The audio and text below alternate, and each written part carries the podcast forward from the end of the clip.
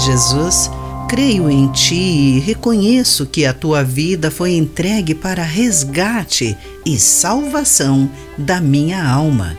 Olá, querido amigo do Pão Diário, muito bem-vindo à nossa mensagem de esperança e encorajamento do dia. Hoje lerei o texto de Mike Whitmer com o título Jesus nos restaura.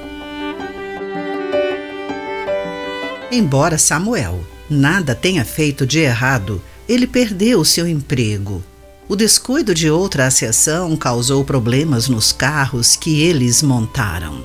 Vários acidentes tornaram-se notícias e os clientes pararam de comprar a tal marca. A empresa reduziu seu pessoal e Samuel foi demitido. Ele é apenas um dano colateral e isso é injusto. Os primeiros danos colaterais da história ocorreram após o primeiro pecado. Adão e Eva envergonharam-se da sua nudez e Deus os vestiu graciosamente com roupas de peles, de acordo com Gênesis capítulo 3, versículo 21. É doloroso imaginar um ou mais animais que viviam seguros no jardim sendo abatidos e despelados. Havia mais por vir Deus disse a Israel: A cada manhã vocês oferecerão um cordeiro de um ano, sem defeito, como holocausto ao Senhor.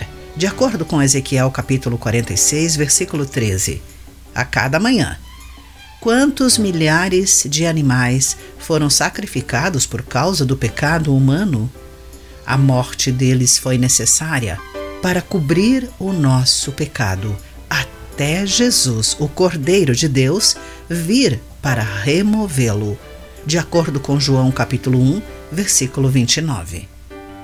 Chamem isso de reparação colateral. Assim como o pecado de Adão trouxe morte, a obediência do último Adão, Cristo, restaura todos os que acreditam nele, conforme Romanos capítulo 5, entre os versículos 17 e 19.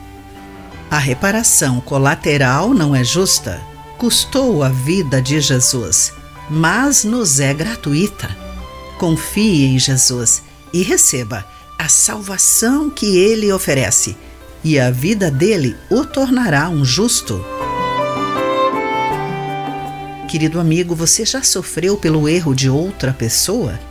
Beneficiou-se pelo acerto de alguém? Pense nisso. Aqui foi Clarice Fogaça com a mensagem do dia.